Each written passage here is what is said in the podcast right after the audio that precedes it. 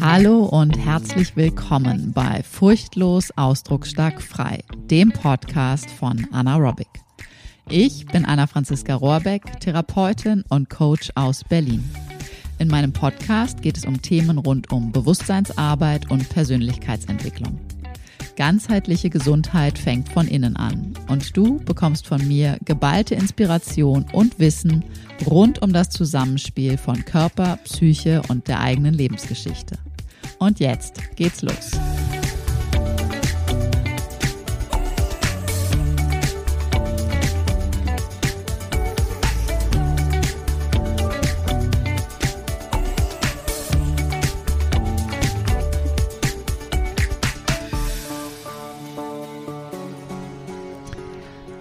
Hallo.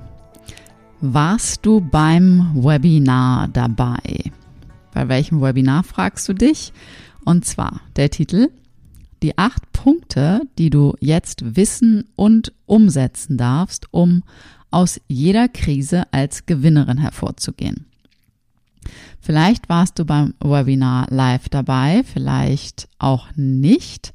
In jedem Fall möchte ich heute hier in dieser Folge dir nochmal die acht Punkte erläutern, beziehungsweise ich erläutere sie dir nicht komplett am Stück, sondern heute ist Teil eins und du kriegst die ersten vier Punkte und dann gibt es einen zweiten Teil und du kriegst die zweiten vier Punkte. Also solltest du nicht dabei gewesen sein, ist das jetzt für dich komplett neu. Wenn du beim Webinar schon dabei gewesen bist, dann hast du jetzt hier die perfekte Wiederholung, dass du das dir nochmal direkt auf deine Ohren geben kannst und dir dafür nicht das Video Replay anschauen musst, sondern vielleicht gerade währenddessen durch den Park spazierst und äh, wirklich ganz genussvoll jetzt einfach lauschen kannst und nochmal deinem Unterbewusstsein eine Vertiefung geben kannst. Also, Fangen wir vorne an. Für dein furchtloses, ausdrucksstarkes und freies Leben. Gucken wir uns die ersten vier Punkte von den acht Punkten an, die du jetzt wissen und umsetzen darfst, um aus jeder Krise als Gewinnerin hervorzugehen.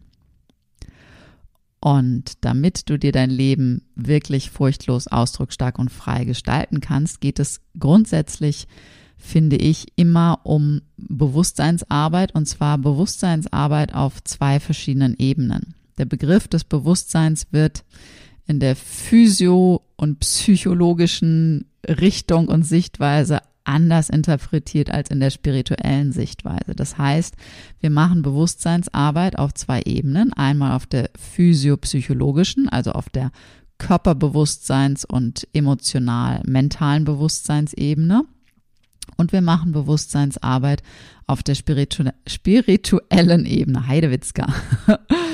genau. Und was ist jetzt also die physiopsychologische Ebene von Bewusstsein? Das ist Bewusstsein im Sinne davon, dass du dir selber bewusst bist oder bewusst wirst über dich, über dein Erleben, über die Zusammenhänge und deine inneren Anteile und deine Mechanismen.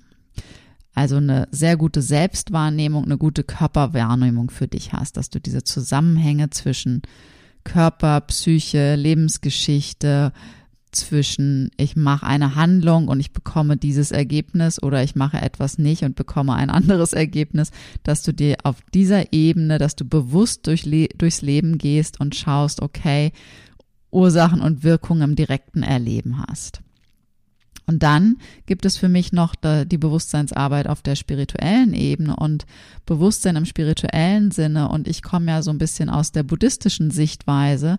Da geht es immer um den Bewusstseinsstrom. Und Bewusstsein ist dort das, was nie geboren wurde und somit auch nie sterben kann. Also Bewusstsein, der Bewusstseinsstrom der ist grenzenlos, der ist zeitlos, der ist, wie gesagt, nie geboren und kann auch nie sterben. Das heißt, Bewusstsein hat in diesem Sinne immer Kontinuität, auch über Lebzeiten, was so die körperliche Lebzeiten angeht, hinaus.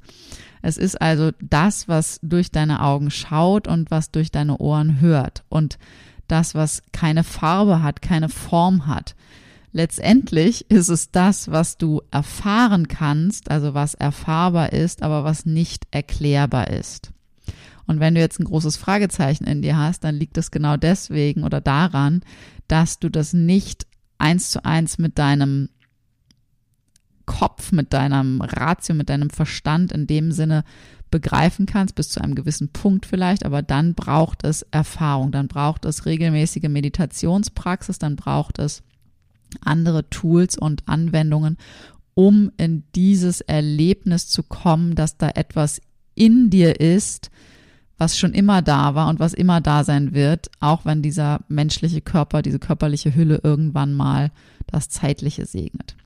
Also, in allem geht's also um Selbstwahrnehmung, Selbstbewusstsein und Selbstvertrauen. Und wenn du die eine Folge, die ich vor längerer Zeit schon mal gemacht habe, angehört hast, wo ich die Begriffe erkläre, Selbstbewusstsein, Selbstvertrauen, ich schreibe diese Worte auch gerne mit Bindestrichen oder auch mit zwischendurch großen Buchstaben, damit ganz klar wird, es geht darum, das Bewusstsein deines Selbst, bewusst zu sein in deinem Selbst, das Vertrauen in dein Selbst zu haben.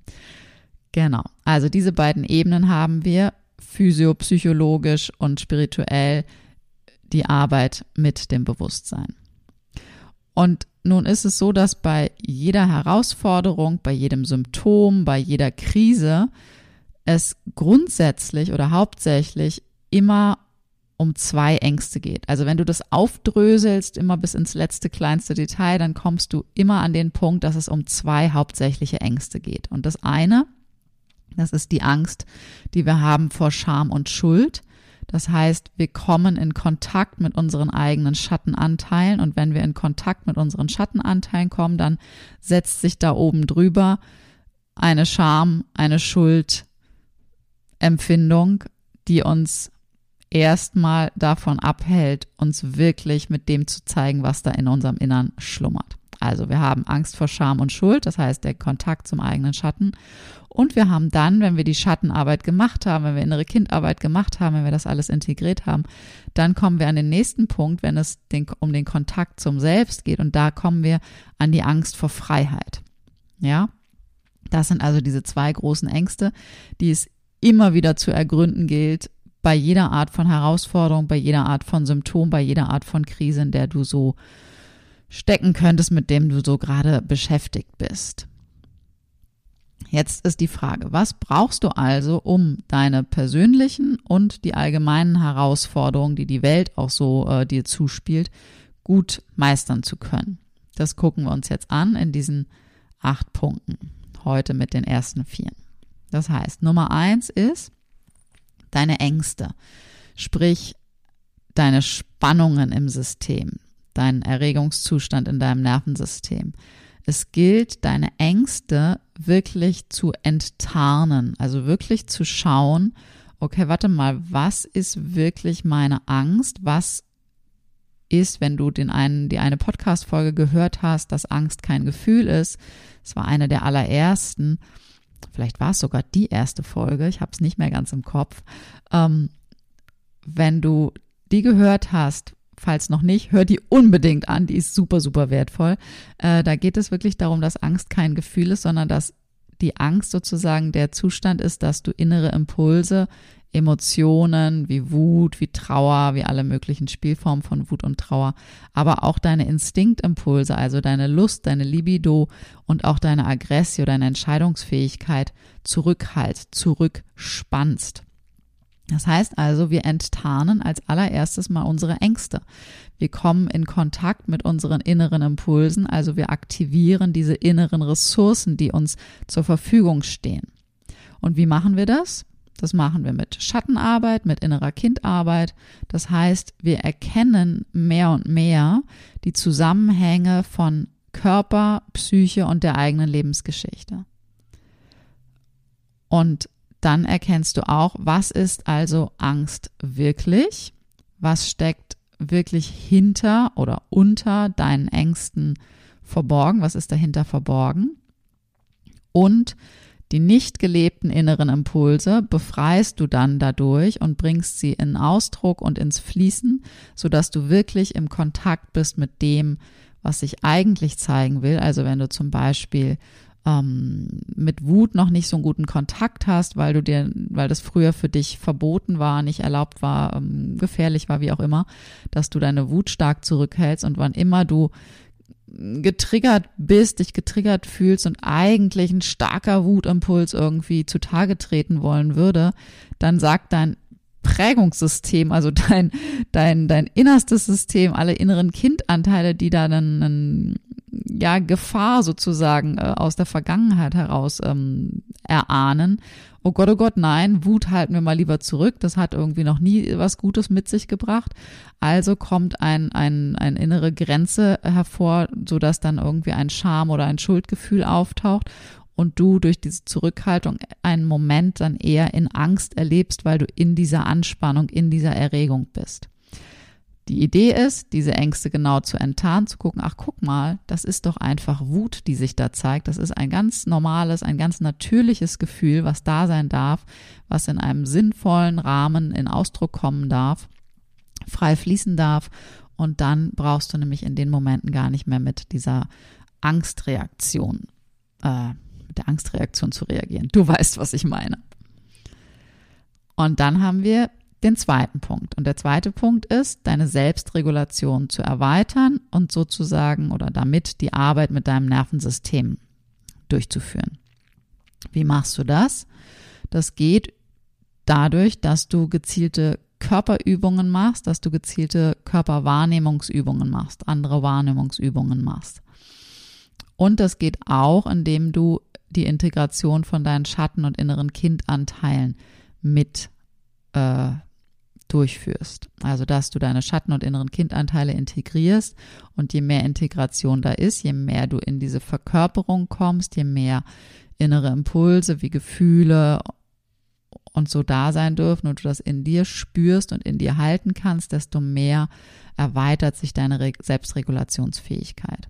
Und es gibt sehr gezielte Körperübungen, die ähm, du anwenden kannst, das kann über Atmung sein, das kann über den Körper spüren sein, durch Berührung, durch Klopfen, durch Teppen, durch Schütteln. Das kann aber auch einfach, ähm, ne, auch ein Spaziergang ganz bewusst durch den Wald sein. Das kann auch ein Baum umarmen sein, tanzen, singen oder, oder, oder. Da gibt es verschiedene Herangehensweisen und jede darf für sich schauen, welche Übungen oder welche ja, Vorgehensweisen sind für dich in welcher Situation am hilfreichsten.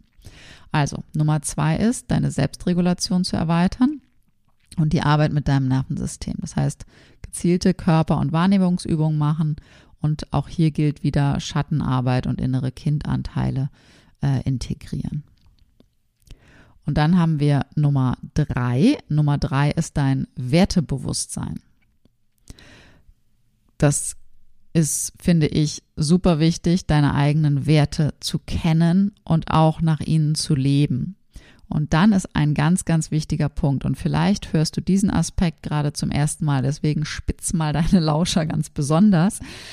Ähm, es ist, wenn du schon dich mit deinen Werten auseinandergesetzt hast, wenn du für dich schon mal überlegt hast, okay, warte mal, was sind denn so meine, ja, meine drei größten Werte? Und wenn du die jetzt so vor deinem inneren Auge hast oder die Worte vielleicht auch gerade einfach mal für dich selber aussprichst, dann überprüfe mal, sind das wirklich deine Werte? Oder, und jetzt Achtung, sind das eventuell Werte, die du entwickelt hast aus entweder einer Anpassung heraus in Bezug auf deine Eltern, auf deine frühen Bindungspersonen oder aus einer Rebellion heraus.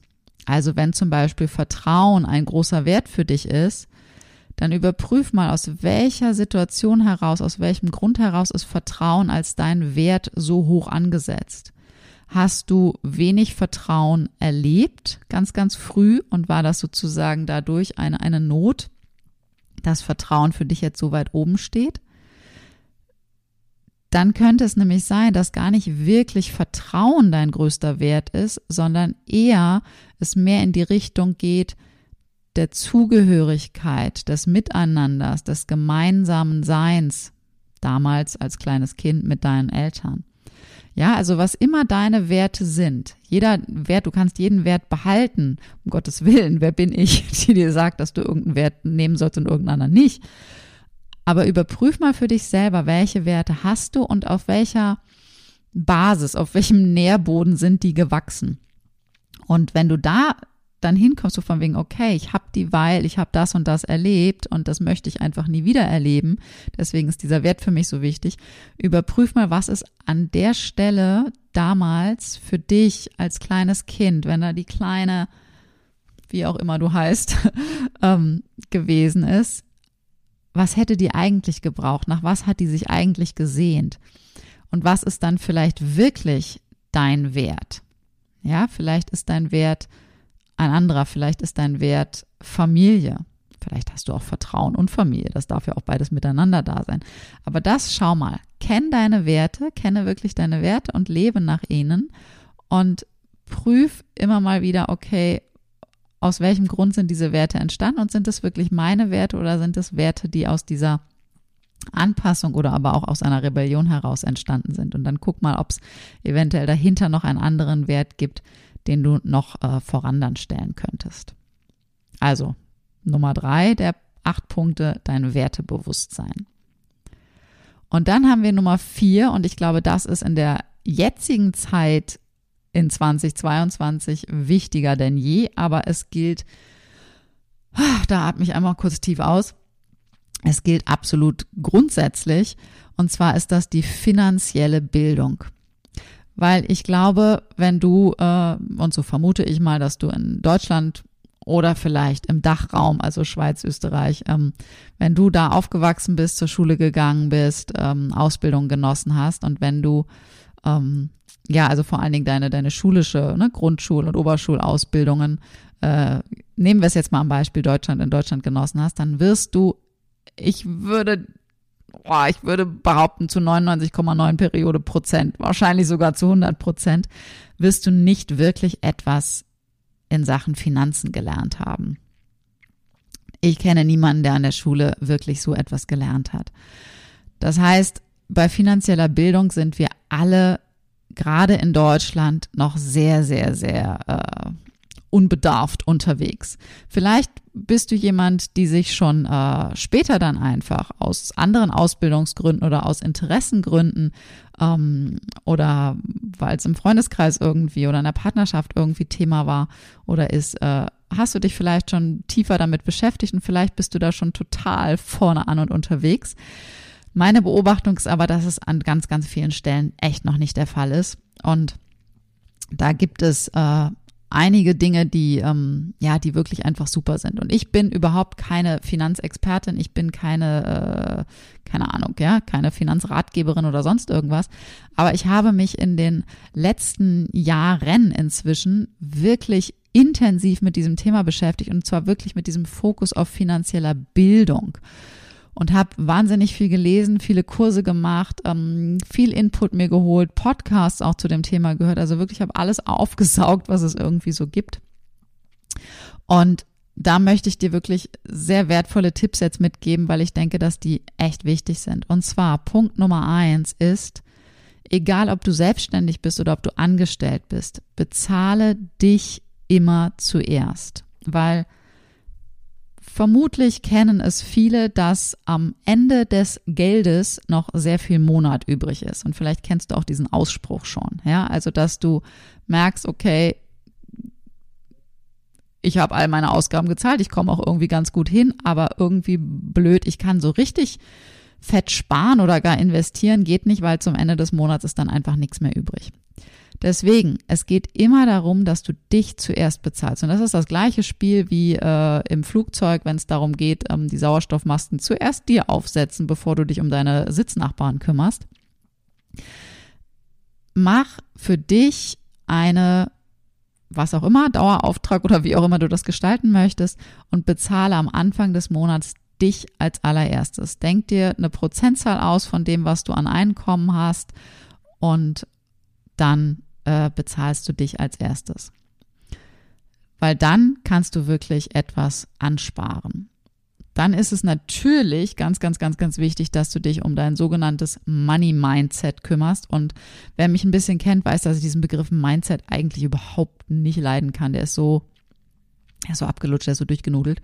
Aber ähm, ja, Money Mindset klingt halt irgendwie dann doch ganz praktisch und deswegen habe ich ihn jetzt hier auch einfach mal genutzt. Also bedeutet, schau dir deine Glaubenssätze an, die du in Bezug auf Geld hast. Schau dir an, wo dein Geldthermometer liegt. Ja, also Geldthermometer bedeutet so viel wie, mh, hm, egal was du machst, egal wie viel du arbeitest oder wie viel du sparst oder was auch immer, dass du immer wieder an einer vielleicht mehr oder weniger konkreten Zahl, aber so, so im groben Finanzbereich immer wieder bleibst. Ja, also dein Geldthermometer hat irgendeine Ursprungseinstellung und bei dem einen ist die ein bisschen niedriger, bei der anderen ist es ein bisschen höher oder auch deutlich höher oder deutlich niedriger. Und da gilt es, dein eigenes Geldthermometer erstmal herauszufinden, erstmal zu merken, okay, jetzt habe ich irgendwie mehr Geld verdient, jetzt habe ich ähm, auch irgendwie was gespart und dann zack, kommt um die Ecke irgendwie die nächste große Rechnung, weil irgendwas, keine Ahnung, kaputt gegangen ist oder sowas und schwupps ist dein, ne, dein, dein Gesamthaben wieder irgendwie runtergerutscht. Das liegt ganz, ganz oft genau an diesem Thema, dass es ein inneres Geldthermometer geht, also dass deine Finanzen immer wieder auf einen ähnlichen Punkt zurückkommen. Und dann ist ein wichtiger Punkt zu gucken mit dem Thema Geld, das Thema Schuld, weil auch das Thema Schulden äh, etwas mit Schuld in deinem inneren System zu tun hat. Also sprich, vorhin habe ich von Scham und Schuld gesprochen. Wenn in deinem innersten System für dein inneres Kind, aber auch systemisch betrachtet äh, mit deinen Vorfahren, wenn da noch Schuld in deinem System ist, eine Schuld, die irgendwie noch nicht ausgeglichen ist, noch nicht wirklich an ihren Platz gebracht wurde, ähm, es da noch Verstrickungen irgendwie gibt, dann kann auch das dazu führen, dass da immer wieder so eine Thematik im Thema, mit Thema Geld ist. Und das heißt gar nicht, dass du jetzt irgendwie gar kein Geld hast, sondern du kannst total viel Geld haben und dennoch immer in so ein vielleicht hier und da beklemmendes Gefühl zu kommen, wenn du entweder dir selber was leistest oder wenn du das Gefühl hast, du müsstest jetzt dadurch, dass du Geld hast, für andere irgendwie ganz was Bestimmtes machen. Also dass du da immer so in so einen Schuldkomplex irgendwie reingerätst dann schau dir wirklich deine Gedanken zum Thema Geld an. Und wenn du jetzt so sagst, ja, ja, ich finde Geld toll, ja, super, und überprüfe, ob das in allen Ebenen in dir stattfindet. Oder ob das ein Teil von dir sagt, aber das noch nicht wirklich in all deinen Zellen angekommen ist, weil vielleicht gibt es einen Glaubenssatz, und da sind wir wieder beim Thema Glaubenssätze, der da besagt, ähm, vielleicht Mm, im Sinne von, oh, wenn ich noch mehr Geld habe, dann werde ich irgendwie einsam, dann äh, habe ich nicht mehr die, die Freunde, mit denen ich bin oder die Leute kommen nur noch, weil sie irgendwie mein Geld wollen. Oder, oder, oder. Überprüf auch mal wirklich diese Art von Gedanken, wenn du andere Leute beobachtest. Wenn du vielleicht äh, Menschen siehst, die sehr erfolgreich sind, also auch finanziell sehr erfolgreich sind, was denkst du über die?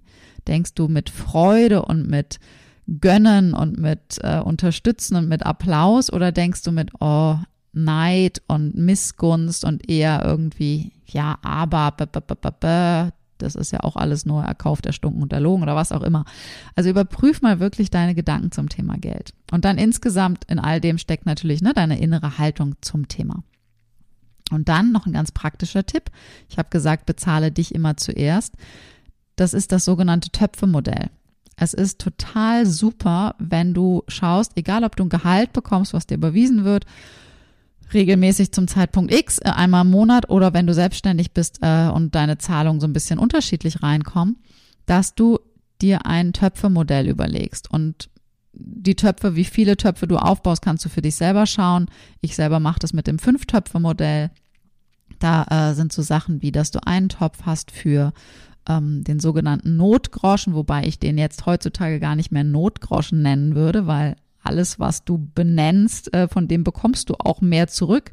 Und ich will nicht mehr Not, sondern ich will mehr Groschen.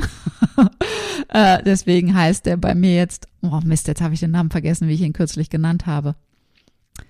Füge ich nochmal nach. Auf jeden Fall hat er jetzt einen ganz schönen Namen bekommen, den ich anscheinend noch ein bisschen besser abspeichern darf. Siehst du, so geht's mir auch manchmal noch. Also der ist mehr, ähm, der, der geht mehr in Richtung Inspiration und mein, mein, mein Füllekonto, mehr so in diese Richtung.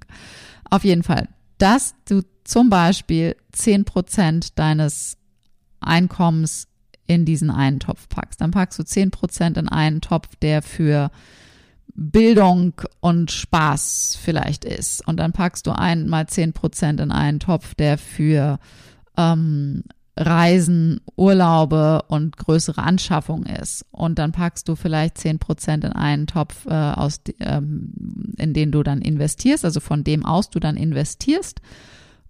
Und dann packst du zehn Prozent nochmal in einen Topf für äh, Spenden. So kannst du zum Beispiel so ein Fünf-Töpfe-Modell, du kannst das gestalten und ringsrum drehen, wie du möchtest.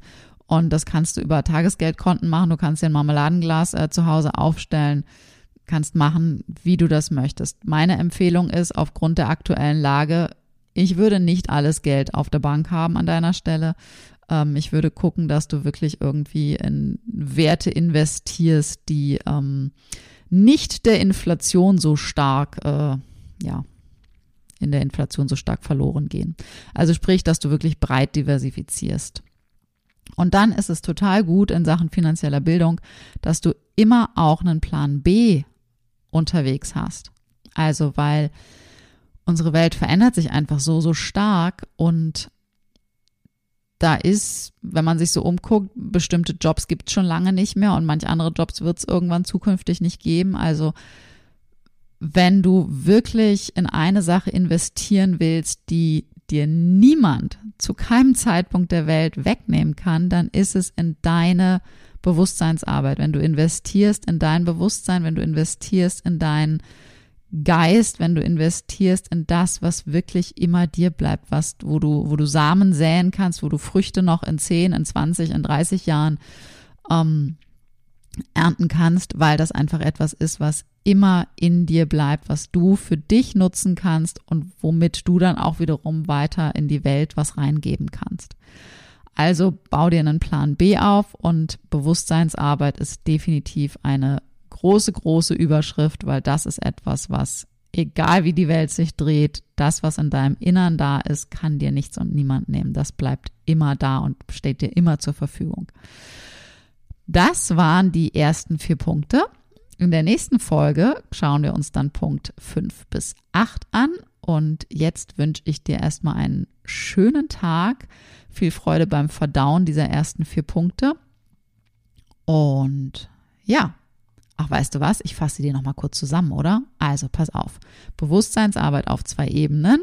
Physio, psychologisch und spirituell. Dann haben wir Punkt eins Ängste enttarnen und deine inneren Impulse, Ressourcen aktivieren mit Schattenarbeit und innerer Kindarbeit. Wir haben Punkt zwei Selbstregulation erweitern, Arbeit mit deinem Nervensystem. Wir haben Punkt drei dein Wertebewusstsein, genau zu prüfen, welche Werte da wohin gehören.